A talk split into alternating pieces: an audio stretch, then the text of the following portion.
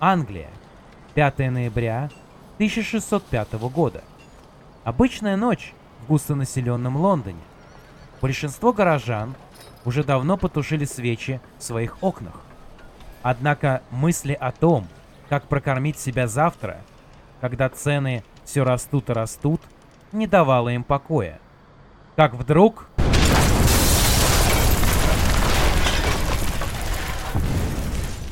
Произошел взрыв. План заговорщиков во главе с Робертом Кейтсби осуществился. Король Англии Яков I, выступающий против католичества, убит.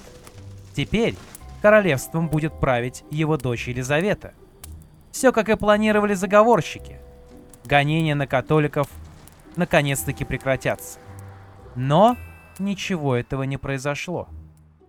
Всем привет! Это подкаст DZD, и в этом выпуске вы узнаете о пороховом заговоре, а также я расскажу, кто же такой был этот Гай Фокс и как его образ воспринимается сейчас. Выпуск получился очень насыщенным и интересным, поэтому, пожалуйста, поставьте лайк. И подпишитесь, чтобы мы нашли друг друга вновь. И это очень поможет для поддержки подкаст-шоу. Также хочу посоветовать вам подкаст, где вы услышите рассказы о путешествиях как в регионы России, так и в другие страны. Выпуски в виде интервью с представителем другой культуры, где они рассказывают о местных традициях, кухне и праздниках. Будет интересно всем, кто хочет путешествовать, но пока не решается на это. Ссылка на подкаст будет в описании. Что ж, давайте приступим. Как я уже говорил в самом начале, одной из самых главных целей заговорщиков было улучшение положения католиков в стране. Однако с этим были большие проблемы. В XVI веке в Западной Европе шла полным ходом реформация, смыслом которой являлась перестройка христианского вероучения и церковных структур католицизма. Это было широкое общественное движение, в котором принимали участие все классы и сословия феодального общества, от крестьянов и плебеев до монархов. Безусловно, в Европе католическая церковь достигла господства во времена Средневековья. Однако, затем наступил период радикальных перемен. Да и почти все страны Европы были объяты этой реформационной эйфорией. Католическая церковь теряла свое положение, а ряд протестантских вероучений появлялись тут и там. Наиболее жестко и в полной мере реформация проводилась в Англии, династии Тюдоров, и у ее истоков была своя история. Король Англии Генрих VIII захотел оформить свои отношения с Анной Болейн, которая была фрейлиной двора его первой жены. Для того, чтобы это сделать, ему нужно было получить разрешение на развод у Папы Римского. Однако Климент VII, так же как и его преемник Павел III, были принципиальны и отказывались давать право на развод. В принципе, их тоже можно понять. Дело в том, что жена Генриха VIII, Екатерина Арагорская, была сестрой испанского и германского короля Карла V, который владел практически всей Италией. И можно сказать, что Папа Римский находился у него в заложниках. Любопытный факт. Ранее Генрих VIII был верным католиком и оставался в стороне от протестантизма. Когда в 1517 году Лютер объявил в Виттенберге о своем выходе из римской церкви, Генрих принял сторону папы и получил от Рима титул «защитник веры», который до сих пор в виде латинского сокращения «fid def» украшает британские монеты. Однако невозможность Екатерины Арагорской родить ему наследника и отказ в разводе вынудил Тюдора пересмотреть свои взгляды и встать во главе уже новой протестантской церкви Англии. Не признавая никого на земле выше себя, кроме Бога, Генрих VIII узаконил свой развод и организовал дележ католической собственности в стране. Генрих и его новый канцлер Томас Кромвель упразднили все аббатства и монастыри, а земли и богатства католиков были конфискованы. После смерти Генриха VIII власть в стране перешла его сыну Эдуарду VI. В годы его правления вышла книга общих молитв под редакцией архиепископа Кранмера. Она содержала литургии и молитвенники, на которые отныне должна опираться церковь. Многие обряды отличались от католических, но изменения нельзя было назвать радикальными. Более прогрессивная редакция книги вышла в 1552 году. Тем не менее, в отдельных частях страны священнослужители все еще придерживались привычных обрядов. Эдуард VI хотел продолжать политический курс своего отца, однако процесс реформации значительно замедлился. Во многом это было связано с семейными проблемами. Конфликт со своей сестрой стал одним из самых неприятных дел для Эдуарда. Убежденная католичка Мария упорствовала в своем нежелании принять новый порядок вещей. Ее личные епископы продолжали служить мессу, которая теперь была вне закона для всех остальных. Она даже хотела бежать из страны при поддержке своего двоюродного брата Карла V. Однако Эдуард не допустил этого. 6 июля 1553 года, вероятнее всего от туберкулеза, король Эдуард VI умирает. Королевство переживает кризис престола наследия. Джейн Грей, правнучка Генриха VIII, не имела поддержки в английской элите и сумела удержаться на троне всего 9 дней. После чего власть перешла Марии I Тюдор, известная как Кровавая Мэри. Новая королева начинает восстанавливать католическую веру. В Англии запылали костры. Около 300 человек были сожжены. Среди них яркие протестанты, такие как архиепископ Кранмер. Приказано было не щадить даже тех, кто, оказавшись перед костром, соглашался принять католичество. Спустя несколько лет королева умирает от лихорадки, которая свирепствовала в те годы. Власть переходит ее двоюродной сестре Елизавете I. Католицизм в стране подвергается сильным репрессиям, особенно после того, как Папа Римский отлучил ее от церкви в 1570 году. Принимаются ряд мер, которые были направлены на усиление англиканской церкви, а именно обязательное принесение клятвы о признании Елизаветы I верховной правительницей. А если должностное лицо утверждает, что королева должна подчиняться власти из-за рубежа, то он лишается своего места и имущества. К тому же стоит добавить, что во времена ее правления десятки священников были казнены. Католики не могли даже легально отслужить мессу или вступить в брак по своим собственным обрядам. Естественно, они долго не могли этого терпеть, поэтому стали действовать. В конце 1569 года в Северной Англии произошло восстание. Графы-католики планировали свергнуть Елизавету и возвести на престол Марию Стюарт, которая должна была восстановить в английском королевстве католическую веру. Несмотря на поддержку других государств, в первую очередь Испании, восстание было плохо подготовлено и подавлено, а его лидеры бежали из страны. Влиятельные католики еще не раз совершали попытки свергнуть Елизавету и вернуть все как было. В 1571 году итальянский банкир Роберт Ридольфи, который имел тесные связи с испанскими властями, вместе с группой английских католиков – попытался убить королеву Елизавету. Однако этот заговор, как и другие, были раскрыты, а его руководители вместе с Марией Стюарт были казнены. Католикам Англии оставалось только ждать и надеяться на изменения.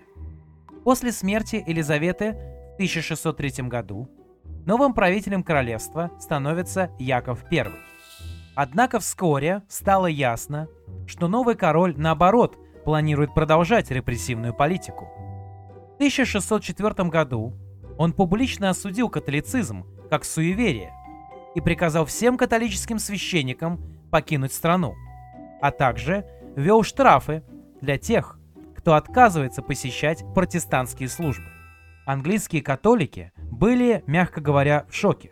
и решили вновь попытаться решить свои проблемы. В 1603 году они задумали похитить Якова, но были выданы собратьями-католиками. Любопытный факт.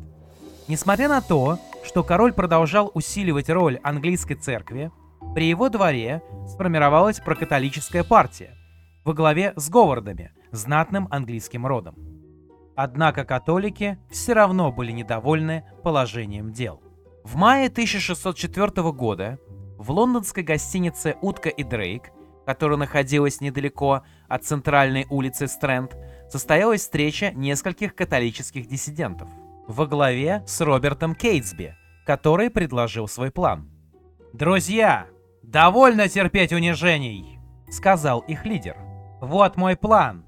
Во время государственного открытия парламента, где будет присутствовать король и его министры, палата лордов будет взорвана, а все, кто в ней, убиты». Вообще надо сказать, что Кейтсби был намного интереснее самого Гая Фокса. Лидер заговорщиков родился в 1572 году и принадлежал к старинному рыцарскому роду. Будучи юношей, его мало интересовали вопросы религии. В 1593 году он женился на протестантке, а затем стал отцом двоих детей. Однако все изменилось после смерти отца и матери. Из гуляки Роберт превратился в религиозного фанатика – он примкнул к заговору по свержению Елизаветы I, который возглавлял Роберт Деверё, граф Эссекса. Но попытка не удалась. Кейтсби удалось избежать казни. Королева ограничилась крупным штрафом. В результате с родовым имением Роберту пришлось попрощаться. Однако позже он начал думать о следующем плане и приступил к вербовке других католиков в свое дело. Одним из первых, кого Кейтсби втянул в пороховой заговор, был Томас Винтер. Его дядя, католический священник, был казнен в 1586 году. Также стоит отметить, что Томас участвовал в не особо удачных переговорах с испанским правительством о предоставлении военной помощи английским католикам. Примерно в январе 1605 года в заговор удалось втянуть его старшего брата, Роберта. Набожный католик, который ввязался во всю эту авантюру только потому, что требовалось больше людей для рытья тоннеля под палатой лордов. Также к заговорщикам примкнул Томас Перси, весьма обеспеченный молодой человек, который отвечал, можно сказать, за логистику всего порохового заговора. Ну и, конечно же, Гай Фокс.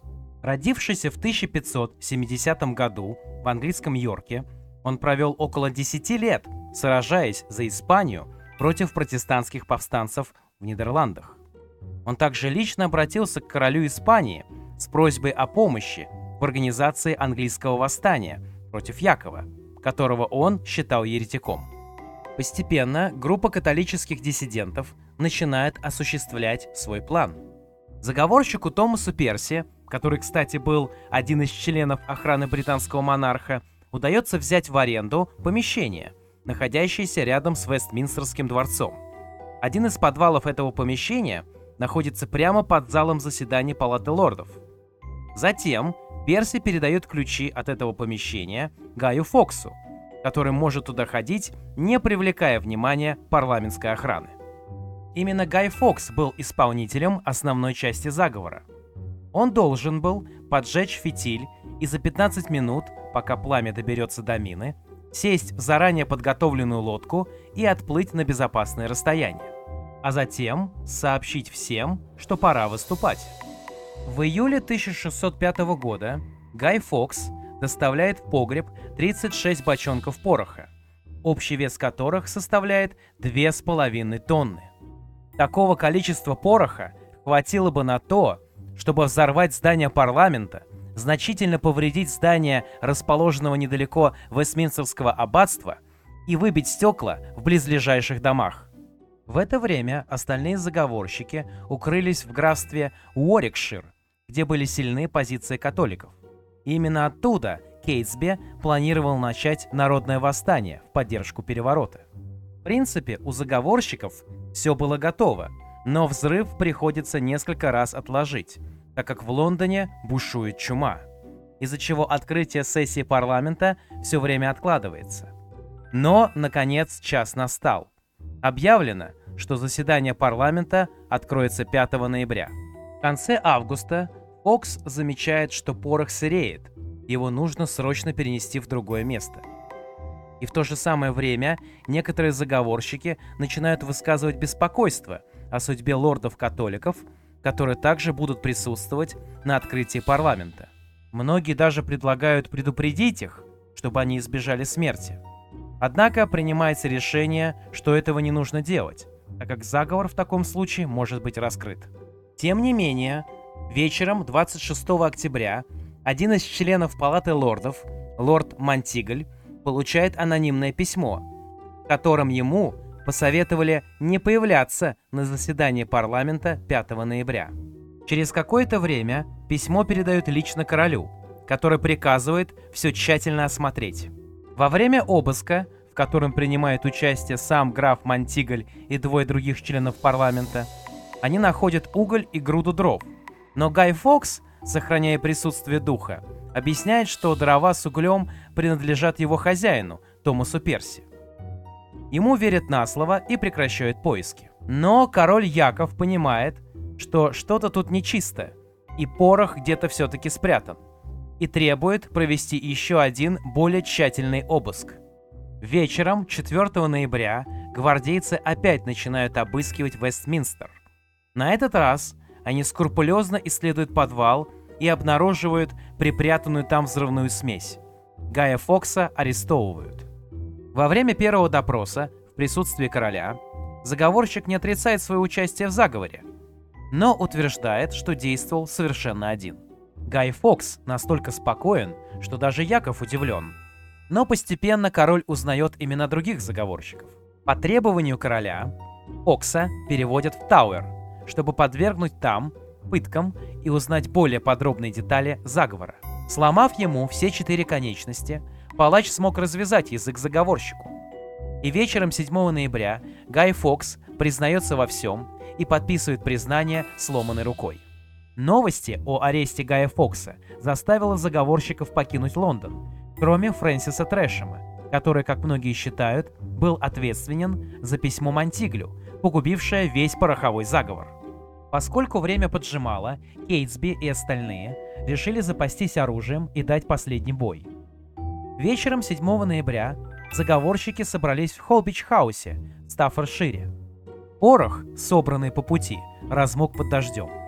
Чтобы его просушить, к заговорщикам пришла не самая разумная идея разложить его перед камином. Вскоре из огня вылетела искра и воспламенила порох. Произошел взрыв. Несколько членов группы, включая Кейтсби, получили ранения. А один из заговорщиков, Джон Грант, и вовсе ослеп. Некоторые, поверив, что это был знаком от Бога, бежали той же ночью – Среди тех, кто остался, был Томас Винтер и сам Кейтсби.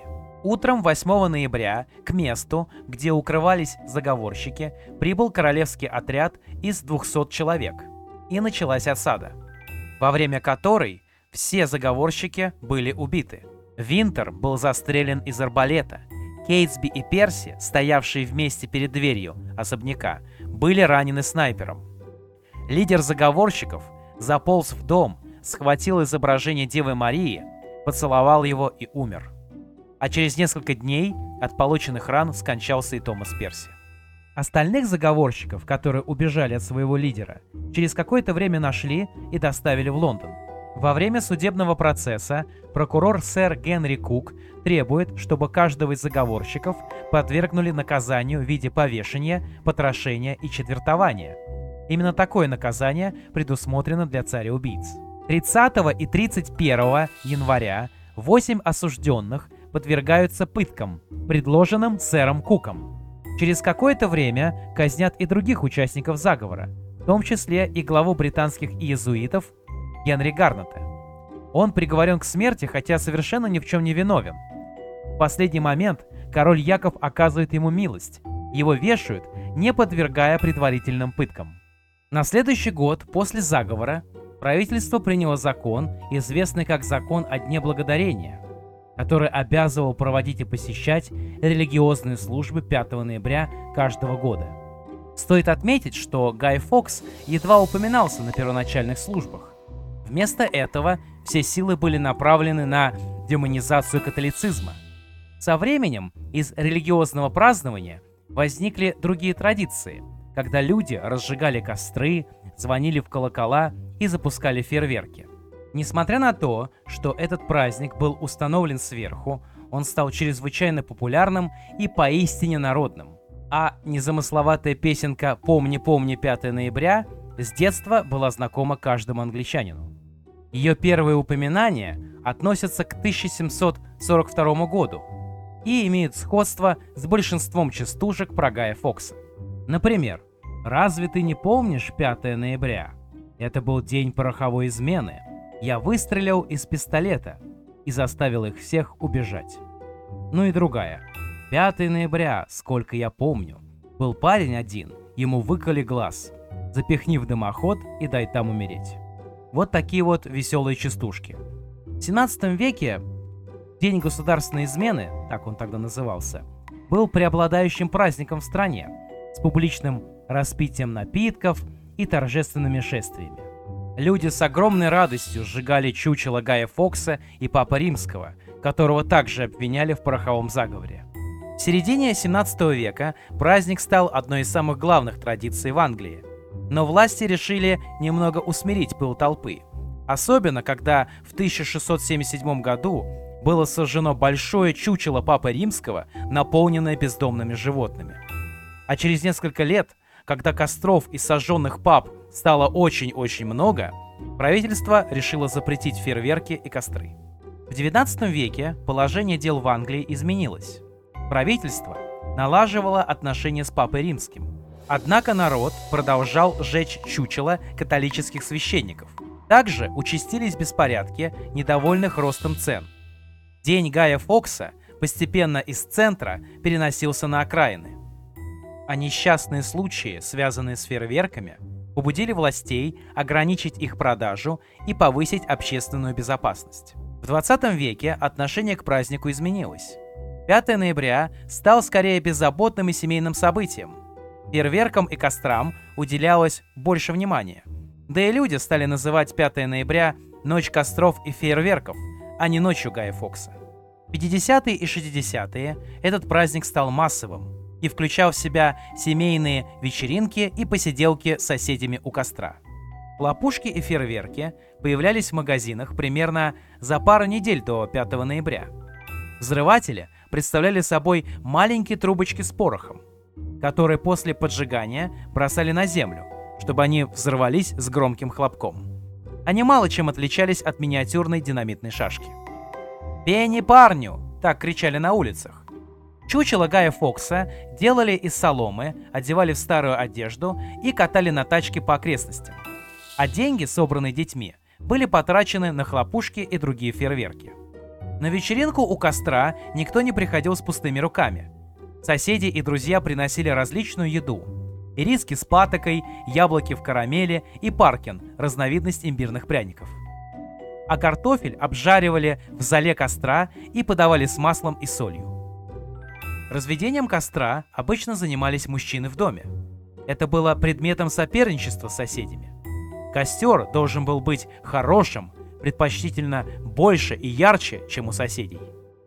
Время накануне праздника называли «ночью озорства». Это было время, когда местные дети устраивали шалости, стучали в соседские парадные двери, прокалывали автомобильные шины, привязывали металлические крышки мусорных баков к дверным молоткам, даже меняли номера на воротах, чтобы сбить с толку почтальона. А также воровали лучшие дрова у соседей, чтобы сделать свой костер ярче и больше.